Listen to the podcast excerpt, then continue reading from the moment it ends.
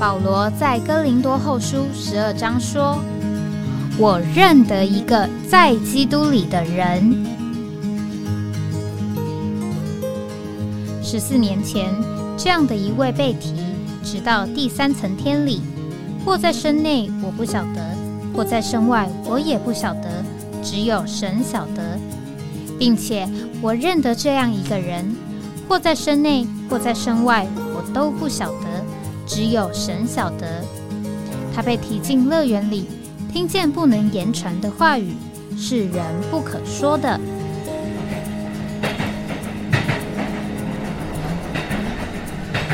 哎，我在哪里？欢迎回到哎，我在哪里？呃，这个呃，今天是九月二十六号早上，现在是九点零八分。所以刚刚我们这个麦克风稍微有点小状况啊，耽误点时间。那今天是星期二啊，这个现在外面的这个天气也蛮太阳蛮大的啊，很热。那这个礼拜二呢，照往例我们是要来谈这个呃魂游向外啊，意思就是叫做在意象里。那首先呢，我们先读一个这个呃。我们的听众啊，在这个回应啊，这个前前几次节目里面的一个提问啊，这个应该是上个礼拜三啊，我们讲到这个属灵人呢，这个在灵里啊，《使徒行传》十八章第五节啊，这个味道迫切啊，那这个尼尼弟兄呢，在这个书里面呢，就说这个味道迫切之前呢，应该有一个灵。那我相信呢，当时候这个尼弟兄。讲这个事情的时候呢，是讲到这个灵里面呢，它有一种的情形叫做迫切啊，所以他说这个灵味道迫切。那当然，我们读了这个希腊文的这个版本的这个呃，就是这个实际的这个情形呢，我们就觉得说，哎，好像还不一定叫做灵里味道迫切啊，好像应该是不是叫做味。灵迫切啊，所以这个呃有一个听众呢就去查了啊，就讲到这个不同的希腊文的这个版本呢，这个其实这个希腊文的版本呢，就是用我们中国人的这个讲法的话，就是一种训诂的这个呃一个过程啊，意思就是说有好多不同的抄本，有好多不同的人讲到同一段这个呃。所谓的经文呐，啊，不管是《诗经》《易经》啊，这个孔子的这个经典等等，那这个有一些字有出入，那所以呢，就有些人呢，他就要去考据考究啊，原来应该是什么？那有这个出入的原因是什么？啊，就有这个所谓训诂的过程。所以呢，也有呃很多的人呢，就去根据考古啊或等等啊，这个不同的。这个所谓的留下来的资料，那就去整理出来了，叫做不同版本的这个呃希腊文的这个圣经啊，所以在这个不同的版本的希腊文的圣经呢，啊就有啊这个有的版本叫做味道迫切啊，也有的版本呢啊是翻译作啊这个为着灵迫切啊，所以这个弟兄在这里啊或者姊妹啊在这里也做了很详细的一个说明啊。弟兄姊妹有兴趣可以到这个留言里面啊去看一看。那我们今天呃来谈这个呃魂游向外呢，我们是想这样子的一种想法啊。这个最近啊，这个就是秋天了，这个所以呢，在早晨呢或者是傍晚的时候啊，如果特别我们开车啊，或者是你骑车走在这个路上，你就发觉这个太阳啊特别的耀眼。就是你的眼睛没有办法直视这个太阳，这个甚至啊，这个太阳的光啊，这个强度啊，感觉上比这个夏天的时候更厉害啊。所以有时候我们说这个秋天像秋老虎一样。那这个常常这个早上出门呢，看到这个太阳啊，照的这个眼睛啊，没有办法直视啊。啊，所以我里面就有一个呃歌的这个词啊，就跑出来了。啊，是在这个补充本四百二十九首啊，那里说：“你来临如强光，那片光明不能抵挡。那这个就说出一个人呢，呃，他在那里遇见神的一个描述的经过。那当然，呃，这个经过呢，你特别可以用《使徒行传》这个保罗啊，在这个往大马色的路上啊，这个遇到这个大光。那当然，在那个诗诗歌里面呢，也说到这个彼得啊，他们在这个打鱼的时候啊，这个主呢，在这个呃岸上啊。啊，临到他们应该也是像这个大光啊，像这个大光一样啊，走在这个加利利的这个区域。那圣经里面呢，呃，两个啊最鲜明的啊这个所谓在意象里面啊，这个蒙召的这个例子啊，一个就是摩西啊，一个就是保罗。那这个是在这个一个是旧约啊，一个是。这个新约，那但是呢，呃，我们如果说啊，这个所有的事情总是有一个这个叫做第一位啊，第一个啊那个起头，那我们就啊必须要来提啊，就是亚伯拉罕。这个圣经当中啊，这个可以这样讲，在创世纪里面呢，呃，我们可以把这个创世纪的这个故事啊，分作这个。两个基本的大的段落，啊，这个第一个大的段落呢，就是这个所谓呃受造的人呢，受造的人堕落了，所以呢，这个他们需要救赎，所以呢，从亚当到挪亚啊，我们就看见了这个受造的人堕落，然后他们需要救赎，那这个事实上是啊，叫做所有的人啊，所有的。这个受造的人呢，都在这个基督的救赎里面呢，这个蒙了救赎。所以神的这个呃所谓洪水之后的这个立约呢，啊，事实上也是和这个我们可以讲这个所有的这个受造之物的一种立约。因为这个在挪亚的这个方舟里啊，不只是挪亚的一家八口啊，还有所有这个啊受造之物。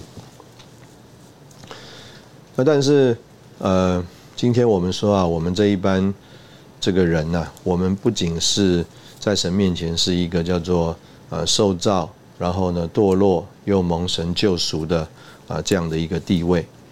那所以呢，在这个创世纪的这个记载里面呢，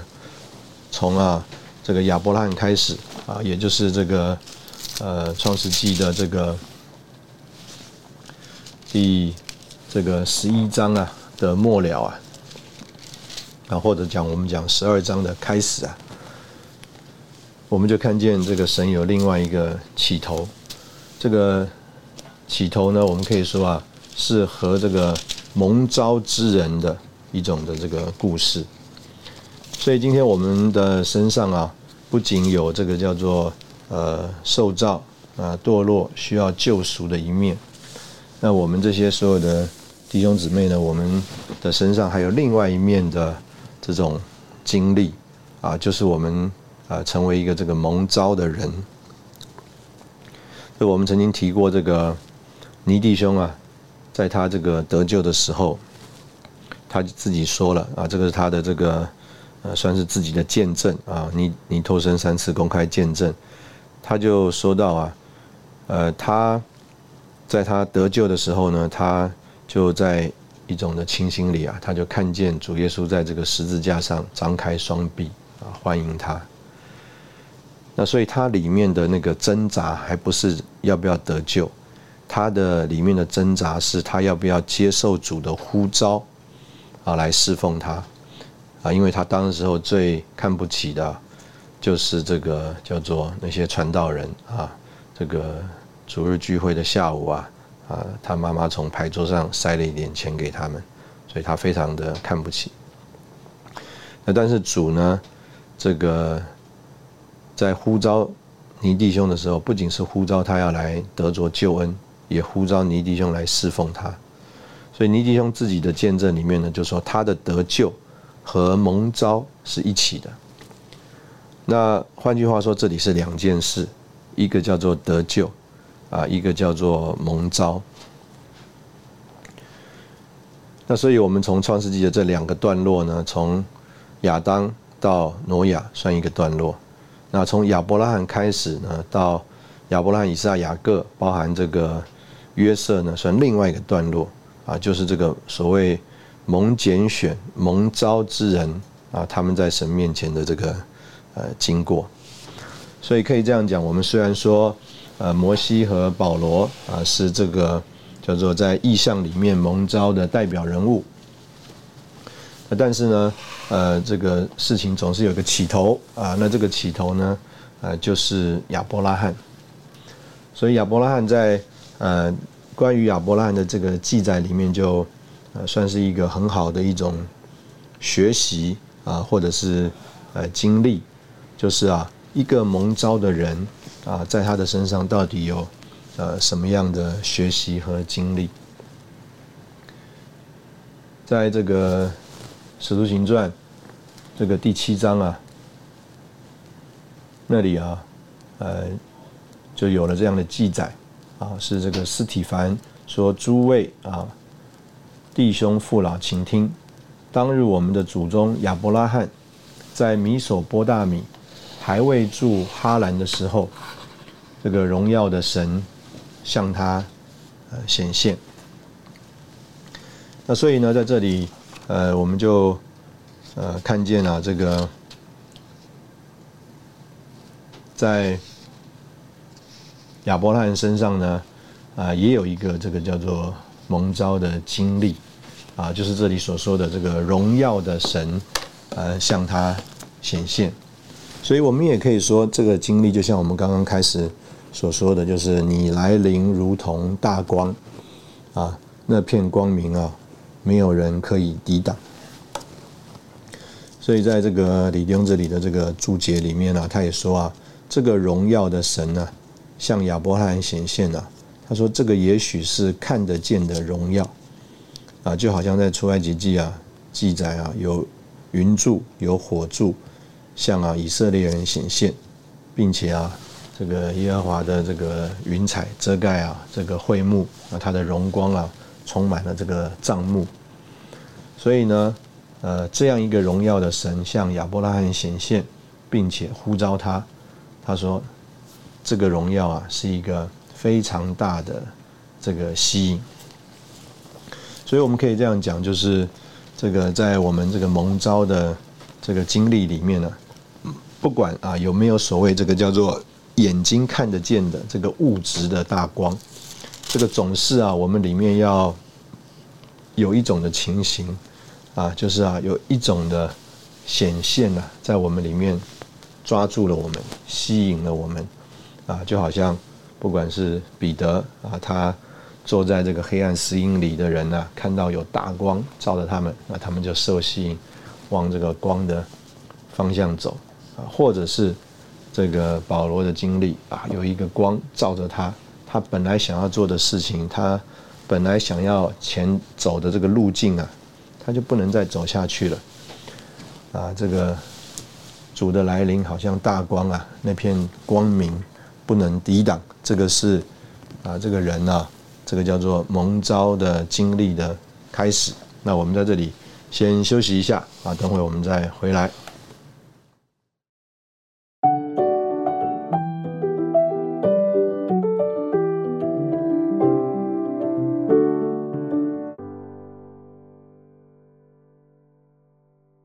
欢迎回到哎，我在哪里？这个我们想今天就借着这个亚伯拉罕来，这个呃，算是来寻求寻求，后来呃从这个尼迪翁还有李迪翁的著作里面，呃，我们来揣摩揣摩啊，到底一个所谓这个蒙招的人啊，我们说我们蒙招了，那到底我们会有什么经历呢？什么是一个这个蒙招之人的这个经历呢？那在这个呃尼丁的这个书叫做《亚伯拉罕、以撒、雅各的这个神》里面，我觉得呃有一个段落呃非常的好。那我们常常讲啊，这个我们如果对照啊，这个创世纪十一章啊十六到三十一节，还有这个使徒行传第七章刚刚我们所读的段落啊，因为呢，如果我们只读创世纪十二章啊。第一节开始，那里说耶和华对亚伯兰说：“你要离开本地亲族富家，往我所要指示你的地去。”那到了这个第四节呢，就说亚伯兰就照耶和华的吩咐去了。那那里是说亚伯兰出哈兰的时候年七十五岁。那大家注意一下啊，这边是讲说从哈兰出发，所以呢，《创世纪》第十二章第一节的这个开始啊，事实上亚伯拉罕已经在哈兰了。那但是呢，刚刚我们所读啊，这个《使徒行传》第七章啊，这个斯提凡说啊，当日我们的祖宗亚伯拉罕在米索波大米还未住哈兰的时候，荣耀的神向他显现。所以简单的讲呢，这个亚伯拉罕啊，他在这里啊，这个事实上，呃，他在这个《使徒行传》第七章那里所说的，他是在米索波大米的时候啊，这个神就向他显现了。应该意思就是说，他就蒙招了。但是呢，呃，事实上啊，啊，他并没有啊，马上的有回应。啊，所以我们说，照着这个创世纪第十一章啊，那里啊，就说啊，这个三十一节是他拉啊，带着他的儿子亚伯兰和他孙子哈兰的儿子罗德，并他儿媳亚伯兰的妻子撒来，一起出了加勒底的乌尔，往迦南地去。他们走到哈兰，就住在那里。所以呢，在这里啊。这个呃，我用这一个段落，这个圣经的记载啊，来说啊，这个这个在尼弟兄在亚伯拉罕、以撒、雅各这个书里面呢，他所讲的一个很重要的点，他就说这个亚伯拉罕呢，他这个名字叫亚伯兰，那亚伯这个字呢，原来的意思啊，这个叫做父亲啊，这个我想这个。学这个声音也很像哈，亚伯阿巴啊，这个很像这个父亲这个意思。所以亚伯拉罕自己是父，那亚伯拉罕所学习的功课呢，就是认识这个神是父。那亚伯拉罕在他这个一生里面呢，所学习的这个功课，就是认识这个神是父。那在这个使徒行传第七章啊。这个斯提凡的这个说话里，事实上他非常精简呐。第四节就说，他就从加勒底人之地出来，住在哈兰。然后啊，下面他就讲了，他的父亲死了以后，换句话说就是他拉死了以后，神就使他从那里，意思就是从哈兰迁到我们现在啊所住的这个地方。那在这个呃《使徒行传》这里啊，这个李丁的这个注解就是说，表面上是亚伯拉罕前往迦南，实际上啊是神使他这个迁到这个迦南。然后在这里啊，我觉得呃事实上我们把这个过程啊，呃简单讲呢，可以分作两个段落啊，两个段落，就是啊，呃一开始这个。可以这样说，就是所有的这个安排啊，啊，我们用一个中国人的讲法叫做冥冥之中啊，啊，这个冥冥之中呢，呃，好像啊，这个都不是这个亚伯拉罕的计划。那我们也可以从创世纪这里来看呢，呃，三十一十一章三十一节呢，哎，好像是啊，这个他拉啊，就是亚伯拉罕。他的爸爸的一个计划，所以呢，这个简单讲呢，这个在创世纪十一章啊第二十八节，我们那边看见了这个哈兰呢死在他的出生地加勒底的乌尔，所以啊，可能是这样一个原因，所以啊，他拉啊就不想要再继续留在这个叫做加勒底的乌尔了。所以呢，神呢，在他的这个主宰里面呢，这个借着亚伯拉罕的父亲他拉呢，就啊把已经在荣耀里遇见神的这个亚伯兰呢，就带离了这个偶像之地，叫做加勒底的乌尔，这个米索波大米平原啊这个地方，然后就迁到了这个哈兰，那住在那个地方。那简单讲呢，这个到了创世纪第十一章的第三十二节，那里就说他拉共活了两百零五岁。就死在哈兰，所以这个把亚伯拉罕带出来的这个肉身的父亲啊，他拉死在哈兰之后，神就继续向亚伯拉罕显现。然后呢，亚伯拉罕呢就在那里蒙召了，他就有了一个回应。所以到了这个十二章的第四节啊，这个亚伯拉罕就出哈兰了。所以我们把这个。经历啊，分作两个段落来揣摩、来领会，就是啊，我们先啊是所谓在冥冥之中啊，这个还不太清楚，这个为什么呃在我们身上呢，在我们的周遭啊有这些事情发生，那我们也是啊，姑且这样讲，就是被动的，随着这个环境的变化啊，我们就有了一种迁徙。啊，迁移有了一种的行动。那在这个过程当中呢，呃，事实上啊，我们就认识我们不是源头，我们不是源头，我们不是那个定义的，我们不是那个计划的，我们不是那个发起的。那但是等到这个创世纪十二章第一节开始之后呢，这个事实上啊，神啊再次向亚伯拉罕显现了。他是要帮，他是要让这个亚伯拉罕认识啊，神是起头，神是那个定义的，神是那个发起的。这个我希望我这样讲啊，我们能够这个来揣摩这个事情，就是我们认识自己不是那个定义发起的，而认识神是那个定义发起的。事实上是起码这个两个这个阶段的。这个过程啊，所以在这个尼迪翁的这个书里面呢，他说我们必须蒙神的恩典，看见我们在神面前不能发起一件事，不配发起一件事。创世纪一开头就说：起初神，起初不是我，起初是神，神是父，一切都是出乎神。有一天，神给你看见神是父的时候，那一天是你有福的一天。那一天你会认识你不能做什么，你没有办法。你并不是勒住自己不做一件事，勒住自己不做两件事，你乃是问说：神起头了没有？这个就是亚伯拉罕的经历。亚伯拉罕的经历啊，就是说他不是自己要做神的子民。亚伯拉罕没有起头，是神起头的，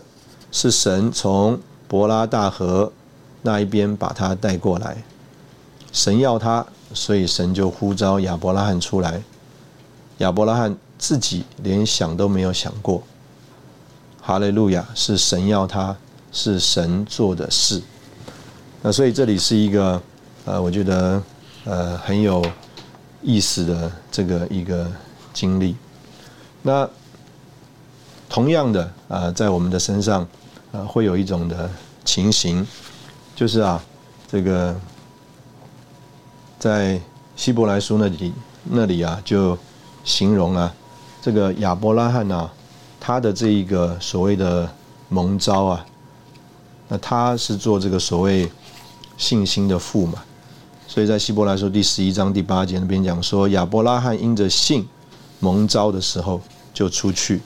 往将来要得为业的地方去。出去的时候还不知往哪里去。那所以在这里呢，讲的是这个叫做呃信心啊。那所以我们把这个事情，我们也可以呃放在一起，就是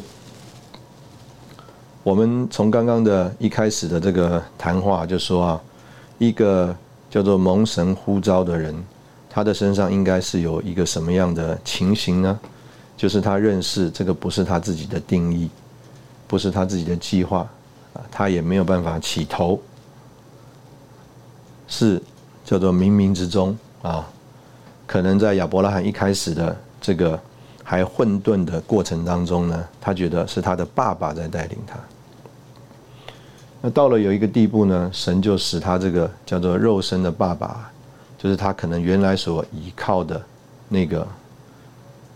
源头啊，就死了，就断掉了。那这个时候，神再来向他显现。那这个时候，神再来向他显现呢，亚伯拉罕就有一个反应啊，就有一个反应。所以，那个照着希伯来书说啊，这个亚伯拉罕啊。这个是因着信出去的，出去。那但是呢，呃，事实上啊，这个他的这个所谓的相信啊，呃，可能啊，呃，还不是他的自己的呃这么的主动啊。那尼迪兄啊，在这个书里面啊，他就特别来讲到啊。呃，这里面的这个所谓的分别啊，呃，我想我先读一下，那等会我们再回头来看这件事啊。因为我们在这里看见啊，亚伯拉罕啊，他是一个蒙召的人，但是啊，却是啊，成了一个跟随的人，意思就让他拉来带他。所以有人就要问说，这个亚伯拉罕啊的这样一个情形啊，他说如果。这样子能够使全家都信主，那岂不是好的吗？那尼丁就说：“我们承认全家归主是好事，但是亚伯拉罕的蒙召不是得救的问题，乃是做执事的问题。挪亚进方舟的呼召是得救的问题，亚伯拉罕进迦南地的呼召是执事的问题，啊，是成就神计划的问题。”这是亚伯拉罕与挪亚的不同之处，啊，我们在这边同样休息一下，啊，我们等会再回来看这件事。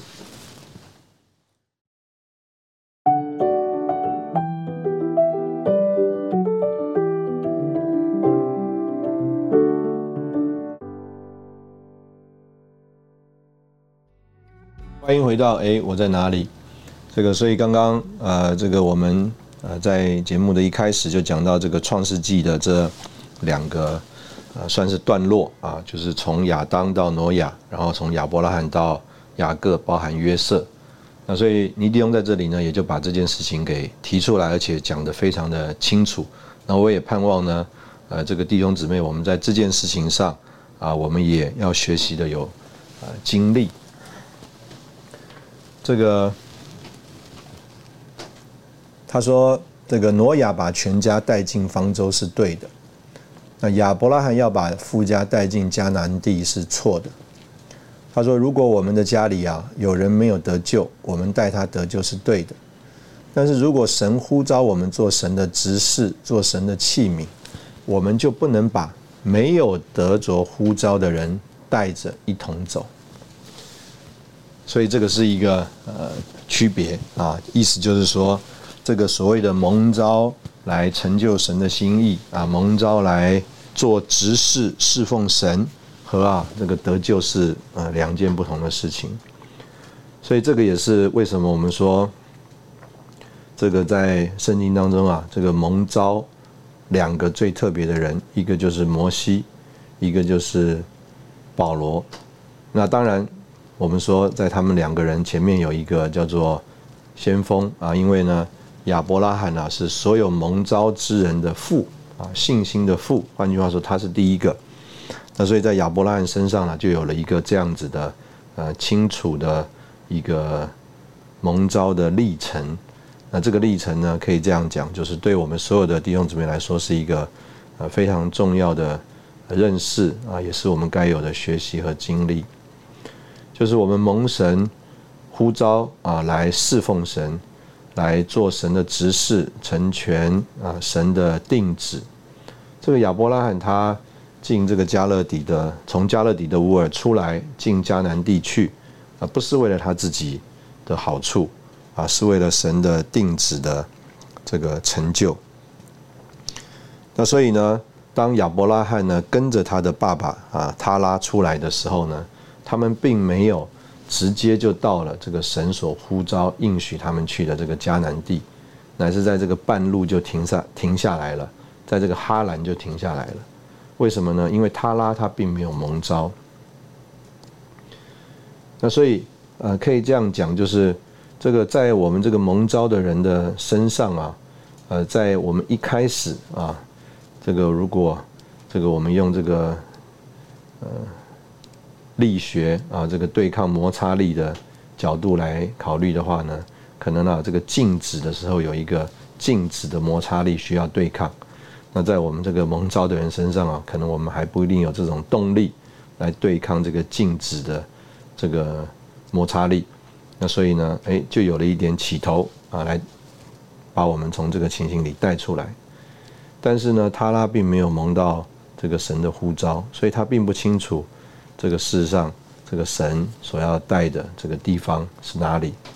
他在哈哈兰停下来了，神就必须要把他拉取走，而再一次向这个亚伯拉罕这个显现。那再一次向亚伯拉罕显现，那这个时候，这个就把亚伯拉罕啊进一步的。这个呼召，所以呃，这个呼召啊，这个事实上从这个呃一开始就是非常的呃鲜明的，在使徒行传那里就说啊，他说你要从本地和你的亲族中出来，往我所要指示你的地去。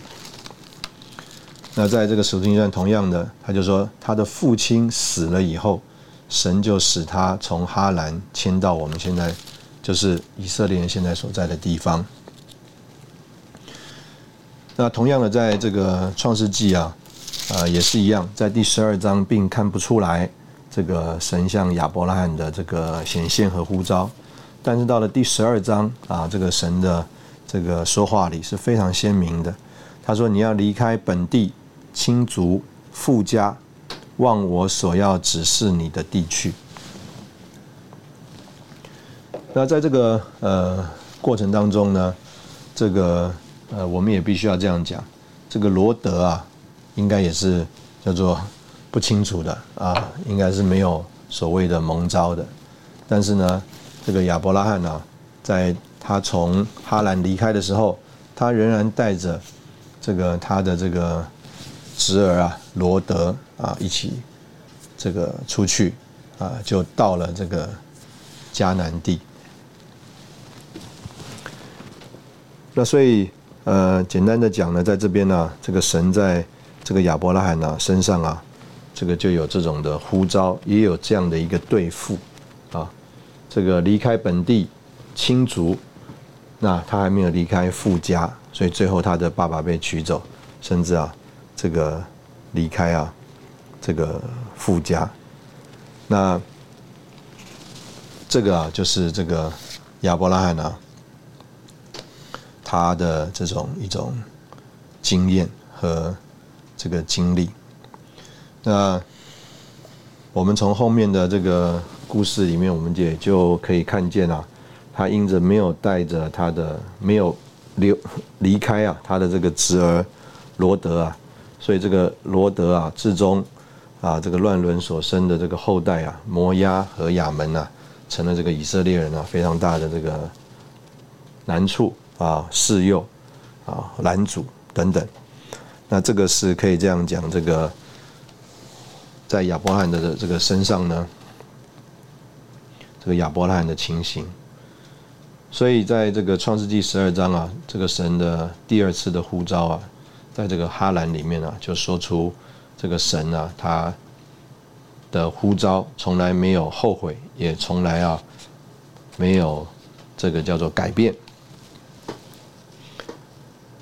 那这个事呢，这个叫做神的这个恢复的工作。那神呢，就借着这个亚伯拉罕啊，说我要使你成为大国，地上的万族啊，都要因他这个得福。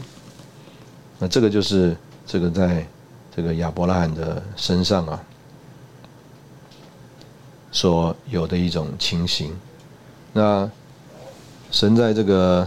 呃亚伯兰身上呢，这个显现啊和呼召啊，是一次又一次的，一次又一次的。这个如果我们只是呃看这个摩西或者是保罗的话，啊，我们就会觉得说，他们好像一蒙召啊，他们就非常的清楚，而且他们这个人呢，就好像变了一个人啊，变得非常的这个绝对啊，非常的这个对啊属灵的事情啊有领会，并且呢，神好像也赐给他们了恩赐，有能力啊来啊执行神所托付他们的事情。那常常在我们的这个身上呢，我们也觉得说，好像我们也呃没有这样的一个好像那么突然的改变啊，意思就是说，可能我们觉得说，我们的确有亚伯拉罕那样子一个叫做荣耀的神向我们显现啊，一个清楚的一个蒙召的经历。那但是呢，在我们的身上啊，的确就是像这个亚伯拉罕啊所走过的这个路程啊。啊，就是啊，我们是从一种叫做懵懵懂懂，呃，被好像牵着鼻子走，带着带出某一种的情形里，然后呢，啊，又进一步的在这个盟主的呃呼召，在啊这个往前，但是这个往前呢，仍然是叫做拖泥带水的，不是那么干净利落的，而且呢，甚至啊。因着我们这个人啊，也就是在亚伯拉罕身上的一种这个叫做缺点吧、缺陷吧，所以这个难处呢，就成了这个我们啊至终啊一直搅扰我们这个成为我们半碟的一种困扰。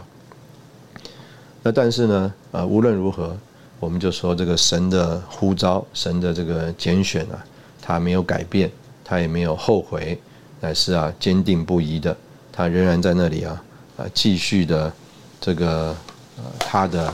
这样一个呃选择啊，要来得着我们呢，来和他的这个经纶呢来合作，所以我们从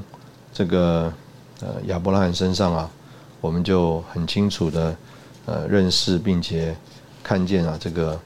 神在呃我们的身上啊。他要做啊这样子一个呃起点的这个工作，那我们回头呃讲一下，这个就是认识这个神是父啊，这个是一个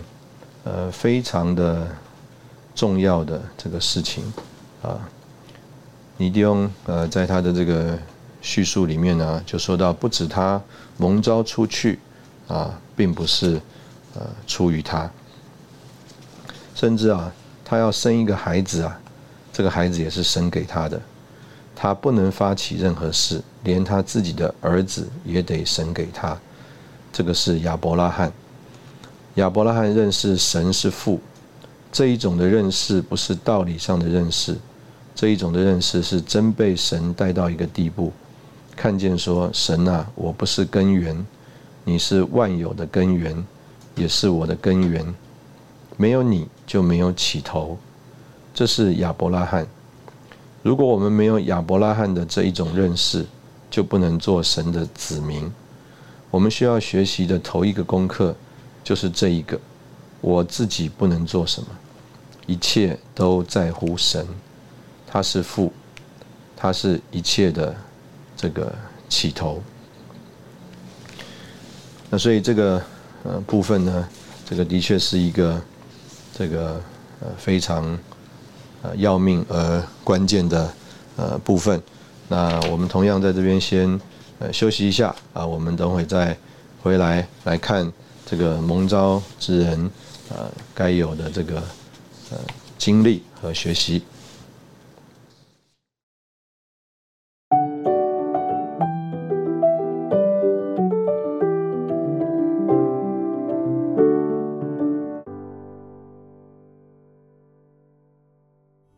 欢迎回到哎，我在哪里？呃，这个亚伯兰蒙召啊，他要脱离本地啊亲族富家。那其实最主要的呢，就是要往这个神所指示他的这个地方去。那当然，我们就知道啊，这个就是迦南地啊，也是呢，这个刚刚我们所读《启使徒行传》第七章啊，这个实体反在那里说的，我们现在所在的这个地啊，所以可以这样讲，就是这个就是呃神呃呼召亚伯拉罕那个呃意向的那个关键和目的啊，我们也可以说呃这个就是那个意向啊，这个。在加拉太书啊那里就说到啊，这个要叫啊这个亚伯拉罕的福啊，可以啊借着信啊临到这个外邦人啊，万国都要因他得福。那这个福是什么呢？我们当然我们可以说啊，就是基督。那基督呢，这个由这个地啊，也由啊这个后裔啊来指明。那可以啊，这个怎么讲？呃，很直直接的这个清楚的这个认识的呢，就是啊啊这个得到这个地，所以呢亚伯拉罕呢，他就呃在这个迦南地上啊对神啊有很多的这个经验。那当然呢，呃事实上我们从亚伯拉罕的这个经历里面，呃我们就可以看见啊，这个很多的这个经验呢，事实上啊是他。呃，要离开呃这个迦南地之后而有的这个经验，意思就是他他留不在这个地上，他留不在呃这个神的呼召，神那个给他看见的意象的那个叫做中心，还有啊这个高点啊，那这个是一个呃非常关键的事情。这个尼迪翁在这个书里面就是借以弗所书一章十八节啊，那边说这个神啊，要使我们知道他的恩招有何等的指望，有何等的盼望。那所以呢，这个神的恩招啊，我们姑且讲这个地呀啊，有一种何等的指望和盼望。那所以我们在这边有一本书叫做《包罗万有的基督》啊，我们也可以说。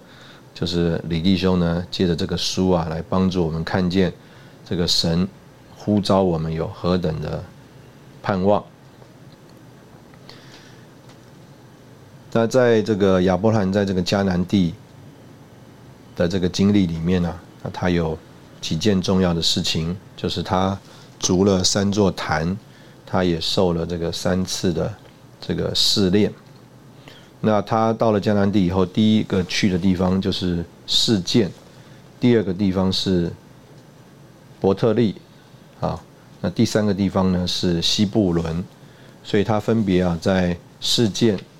伯特利还有西布伦呢这三个地方啊都足坛了。